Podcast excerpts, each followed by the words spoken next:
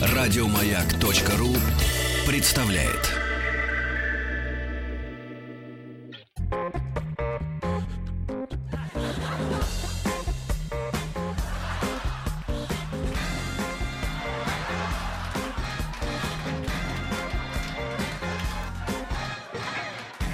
Доброе утро, профсоюзы.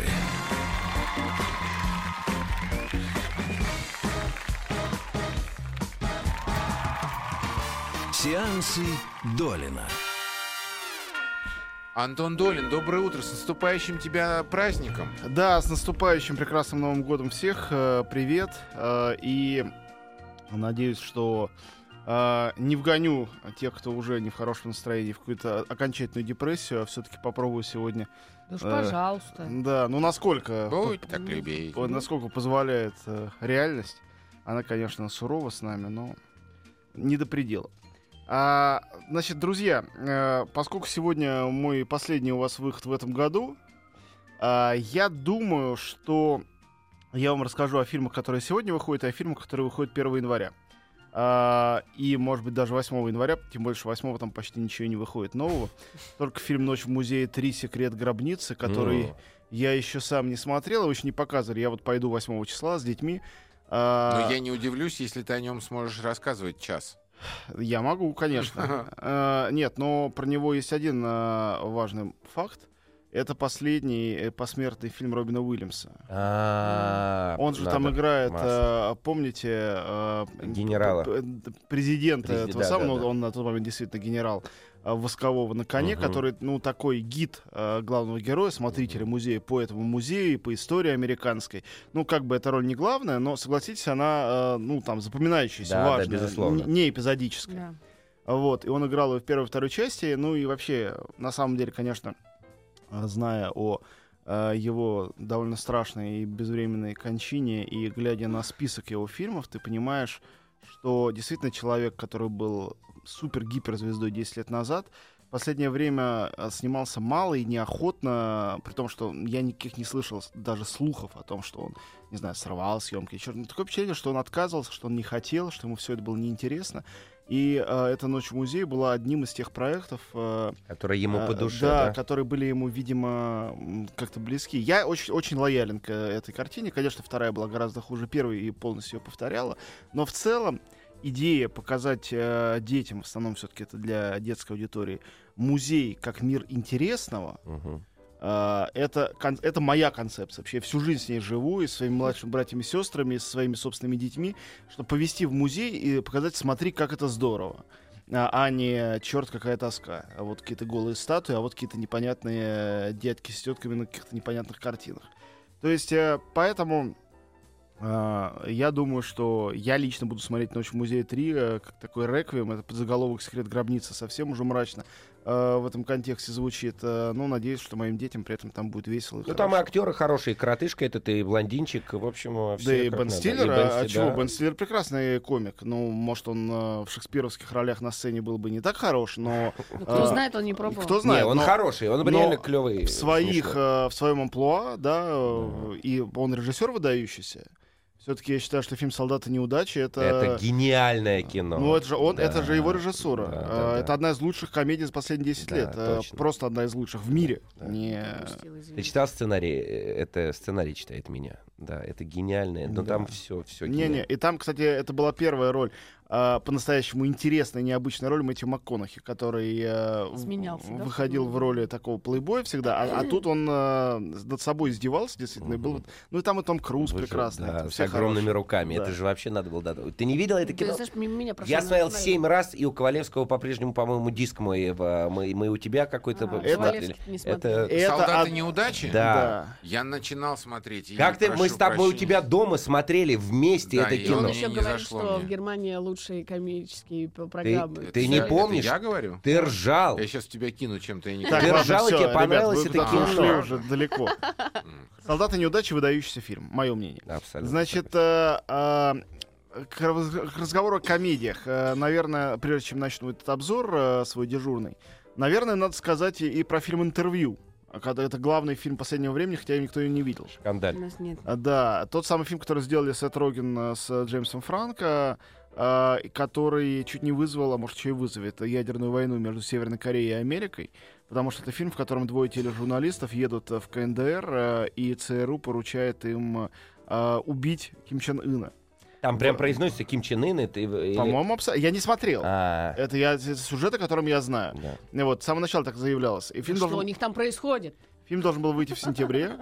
А, И э, Северная Корея сказала, что может до войны дойти. Э, Sony Pictures быстро сдвинула релиз на Рождество.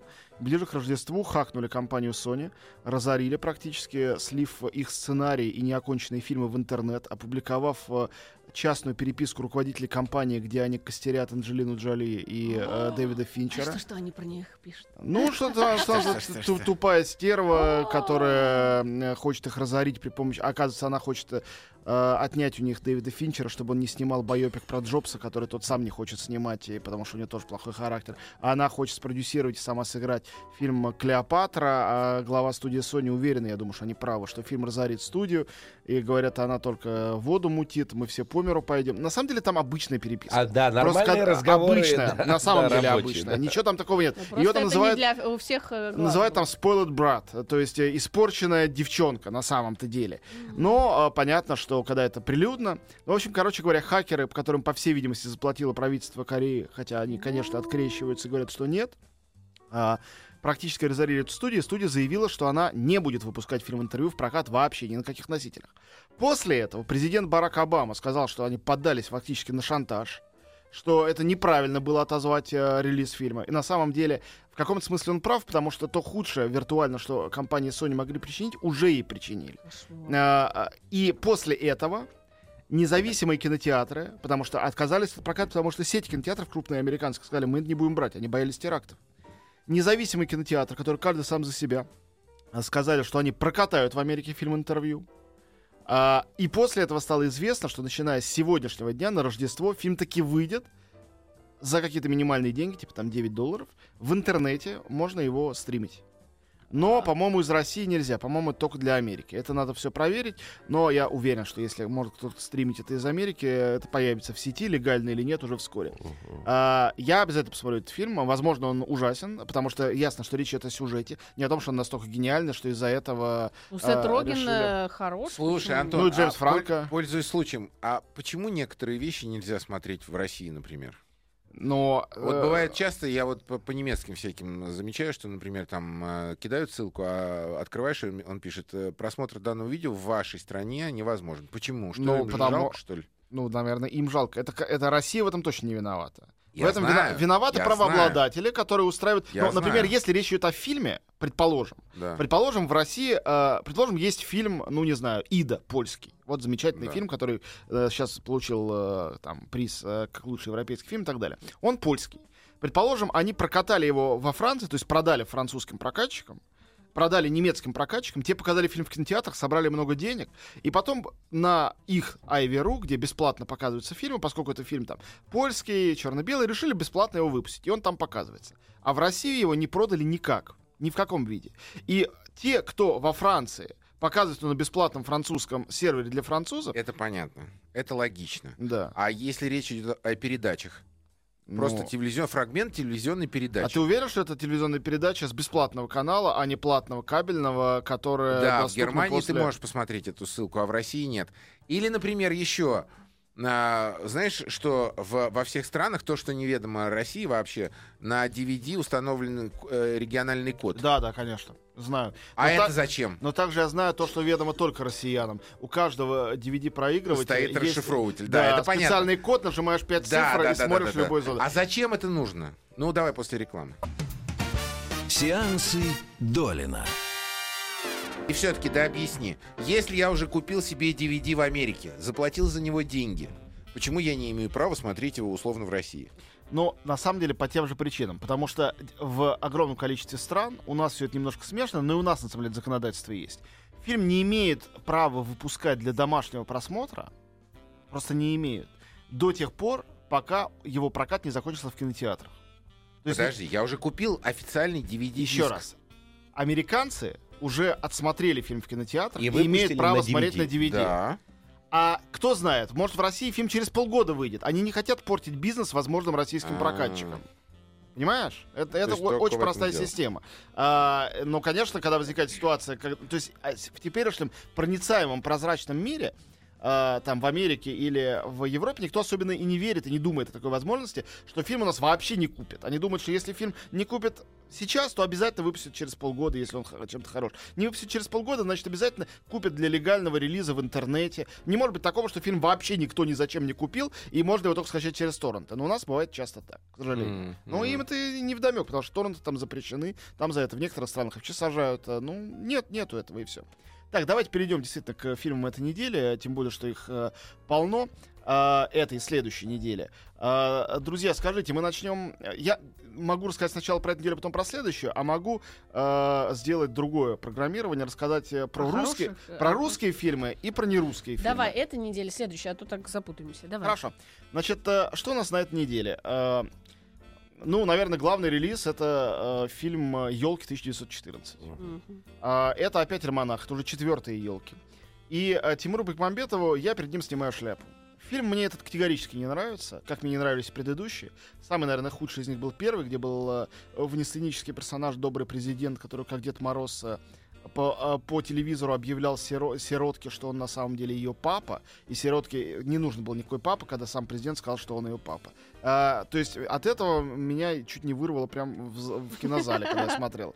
Э, И причем э, не думайте, что это метафора, я действительно с трудом сдерживался.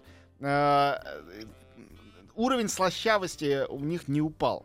Но хотя бы э, вот эта псевдополитизированная тема совершенно ушла, а тут еще и они шагнули на сто лет назад. То есть это елки 1914 года. Это опять много э, маленьких фильмиков, э, друг с другом смешанных, про то, как все отмечают Новый год э, в большой стране на тот момент России. Э, значит, в разных городах разные сюжеты, одни посмешнее, другие потрогательнее.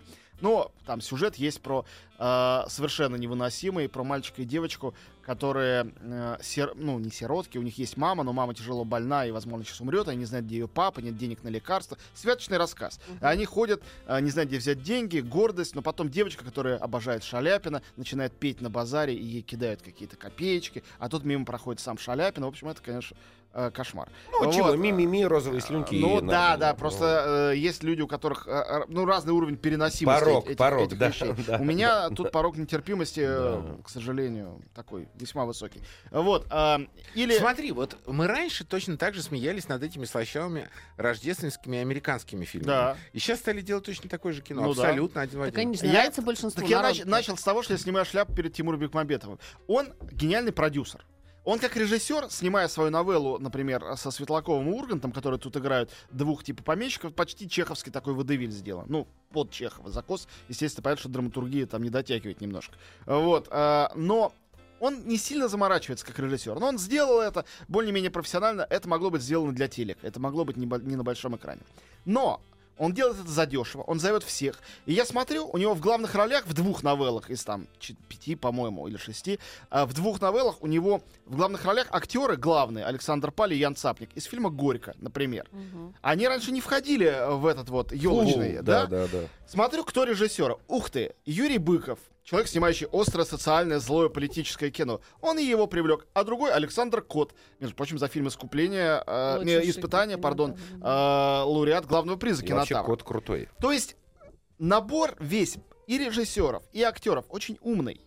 Сентиментальность, перемешанная с юмором, юмор как бы эту сентиментальность отодвигает. Сентиментальность позволяет э, девочкам и женщинам и бабушкам в зале ронять слезу непрошенной. Все это под Новый год.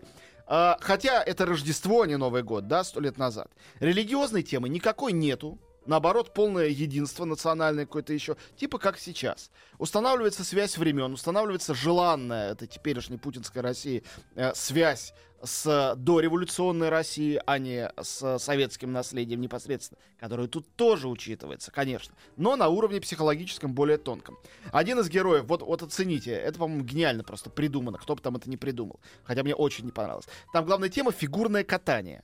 И фигуристка, и ее кавалер, который с ней вечером будет кататься на коньках, он на самом деле жандарм который там разгоняет какой-то митинг, митинг футуристов, а не коммунистов, чтобы не было политической тематики.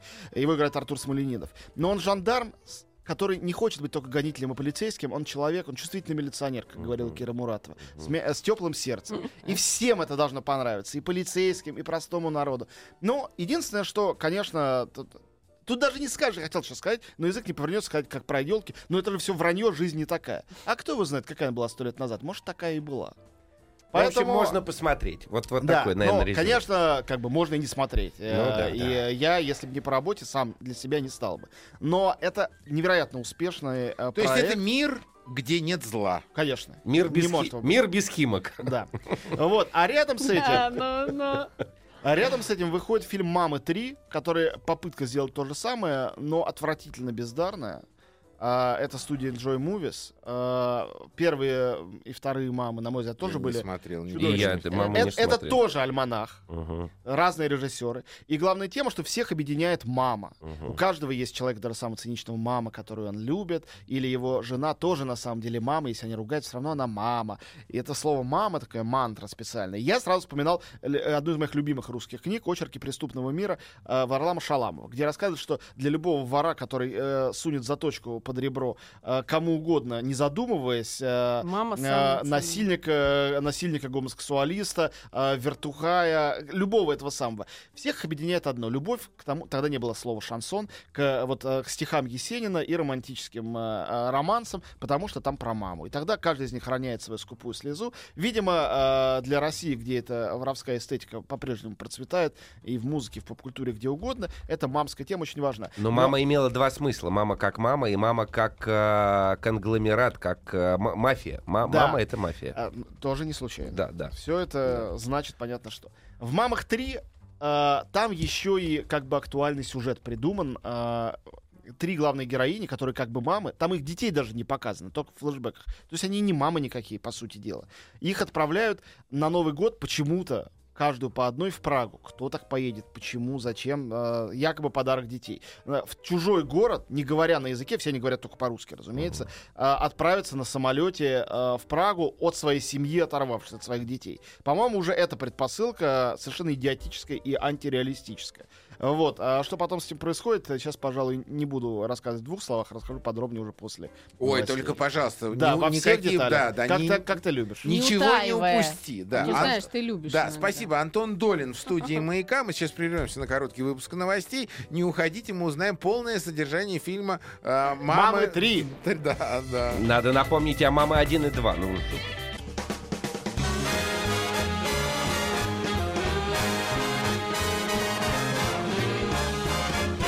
Доброе утро, профсоюзы.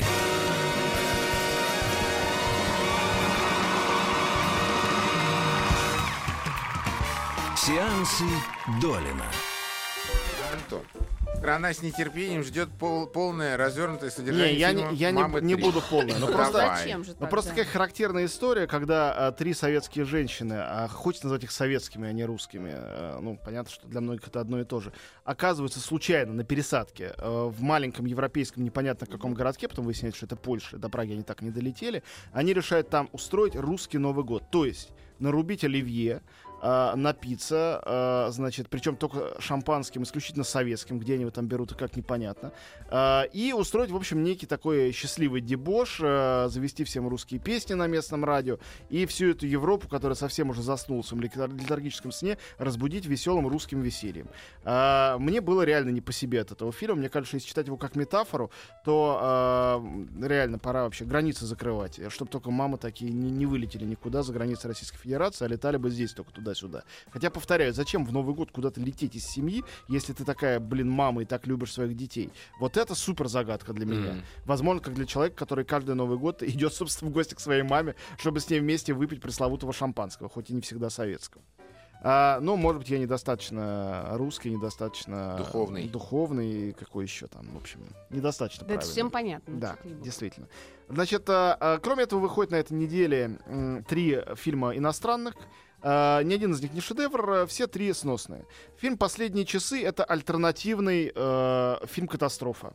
э, как вы проведете свои последние часы, если будет глобальная катастрофа. Это Этот- мой любимый сюжет. Ну в да, э, он сделан малобюджетно, актерски, там нет никаких особенных спецэффектов. Это было в Каннах. Мне этот фильм ничем особенно не нравится, но э, мне Ну, кажется, что выпустить под Новый год э, такое, может, в этом и есть какое-то контрпрограммирование такое остроумное. Рядом с этим довольно ужасный э, французский фильм, называется «Три сердца». Бенуа Жако, кстати, хороший режиссер. Не знаю, почему он так оступился. Хотя французам этот фильм нравится. А, Там очень хороший актерский состав, и сюжет в том, что очень приятный такой а, средних лет растяпа мужчина оказывается в другом маленьком французском городке, не в его родном Париже, на одну ночь э, и э, как себя нехорошо чувствует, э, встречается с женщиной, с ней гуляет всю ночь, понимает, что он ее полюбил, назначает ей свидание в Париже. Но когда она приезжает в Париж на это свидание, они не обменялись телефонами, значит, там или обменялись, но телефон отключен. Он не приходит на это свидание. На самом деле у нее схватило сердце, но она об этом не знает. Мгм. И она со своим разбитым сердцем уезжает обратно к себе и скоро улетает работать куда-то в Америку. А он в поисках ее, не знаю где найти, приезжает в тот город, встречает другую женщину, И тоже влюбляется. тоже влюбляется, в результате на ней женится. Выясняется, что это родная сестра той женщины. Господи, да что за лабудень? Ну вот, простите. Это французский фильм? Французский. А, ну Бенуа- Кошмар. понятно, Бенуа Пульворд в главной роли, О, достаточно обаятельный комик. Их Нет. э, Кошмар. женщин играют э, Кьяра Мастрояни и Шарлотта Генсбур. Их маму Катрин Денев. В общем, все, все как, как все любите, да. Э, ну, многим нравится. По-моему, это действительно слащавейшая мелодрама с закосом таким очень претенциозным под Франсуа Трюфо. Якобы это похоже на Джули Джима или там, ну, «Украденное поцелуй», но, по-моему, ничего общего. Кроме того, что есть нем- немного закадрового голоса и такой, типа, ироничной музычки Боже. ретро. А, ничем не лучше, хотя гораздо а, более широко выходит, американский фильм под названием «Чем дальше в лес». Это один из моих самых нелюбимых американских режиссеров Роб Маршалл. А, автор «Пиратов Карибского моря 4», «Чикаго», а, фильма «9», фильма а, «Мемуары гейши», который был у него самый приличный, наименее на него похожий. Да. А 9 Он- это, это не мультик? Это- Да нет, и был мультик 9, действительно. Нет, это другое. И это есть такой мюзикл, фильм-мюзикл, где э, по мотивам восьми с половиной э, Мгм. Филини.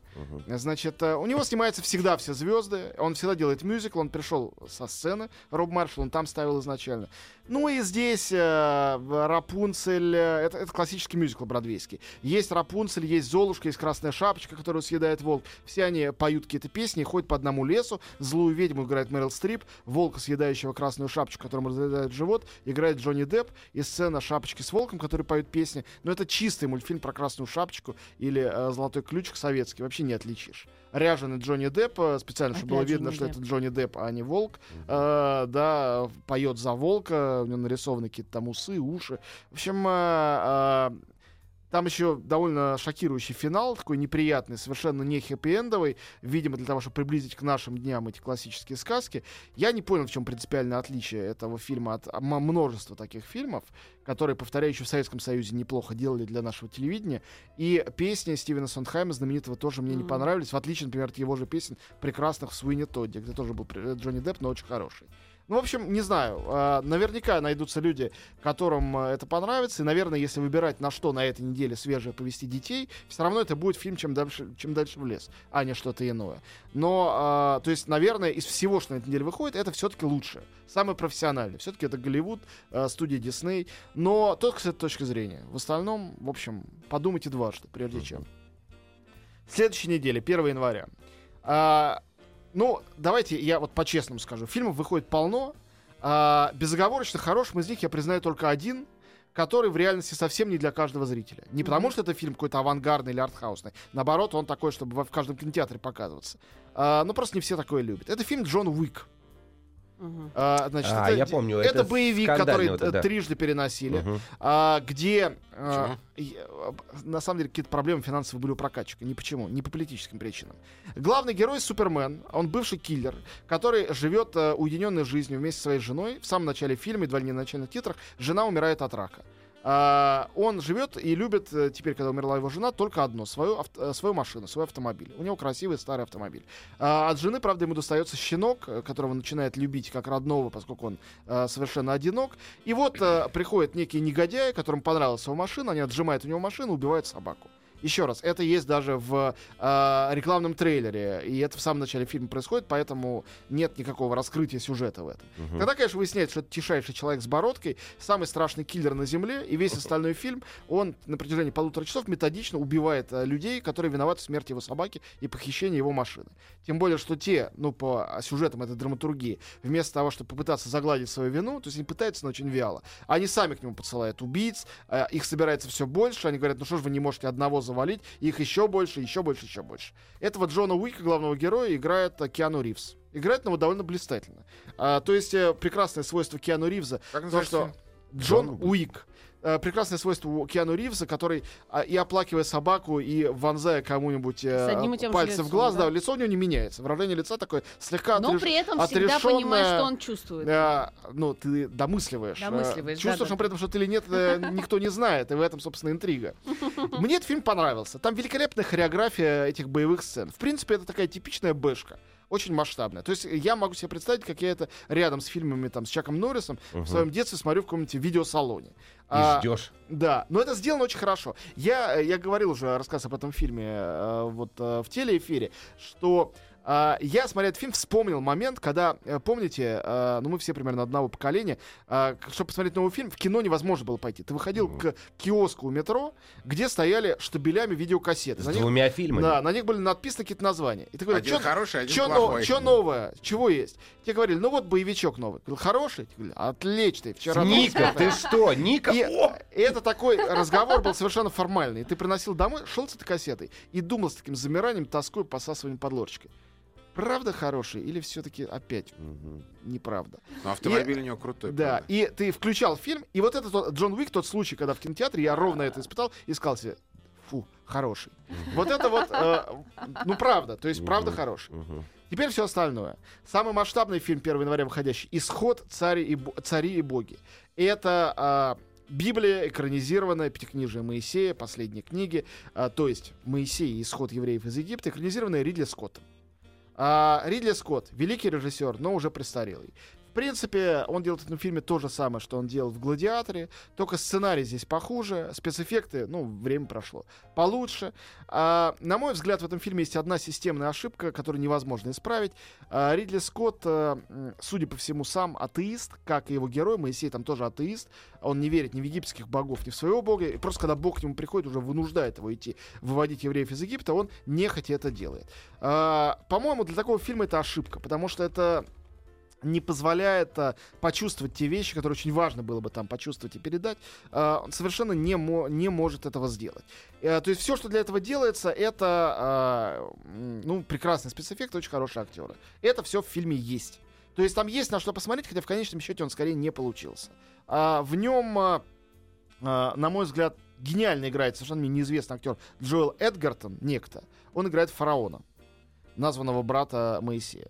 В роли Моисея Кристиан Бейл, ну, наверное, вы догадываетесь, что он сыграл гениально, он по-другому не умеет играть, он прекрасен. Ну это вот не клюква, потому что, судя по А, ну, не, этому, оно ну, под, подклюквенное, но не в большей степени, чем гладиатор, даже может быть меньше. Гладиатор же понравился всем. Но Хорош. этот меньше всем понравился. Мне он даже был интереснее. Прекрасный оператор Дариуш Вольский, очень талантливый. А, очень смешно, что еврейского старейшину играет Бен Кингсли. Он уже, он, вообще-то он индус. Он уже играл еврейского старейшину в списке Шиндлера. Его берут, видимо, автоматом просто на такие роли, потому что у него скорбное и величественное выражение лица. Но а, ничего нет смешнее, чем Джон Туртура в роли а, старого фараона с бритой, бритой на головой. Любой человек, который видел Джона Туртура хоть в одной роли в, своей жизни, будет дол- долго язвительно смеяться.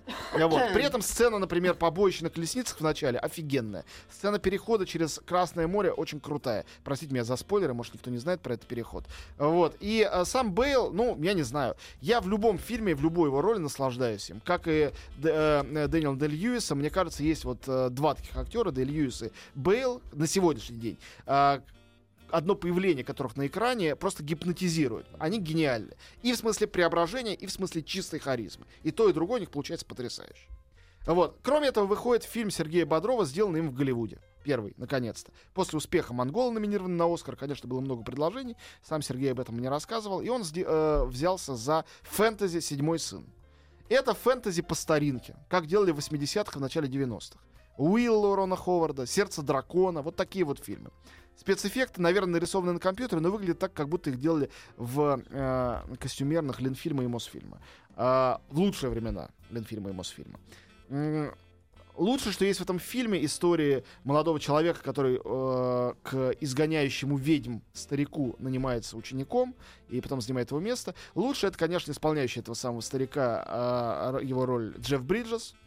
Полностью все амплуа украдено из э, «Железной хватки» братьев Коэн. Такой же старый, бородатый, на всех ругающийся. Видно по экрану, что вонючий, но очень крутой э, старикан.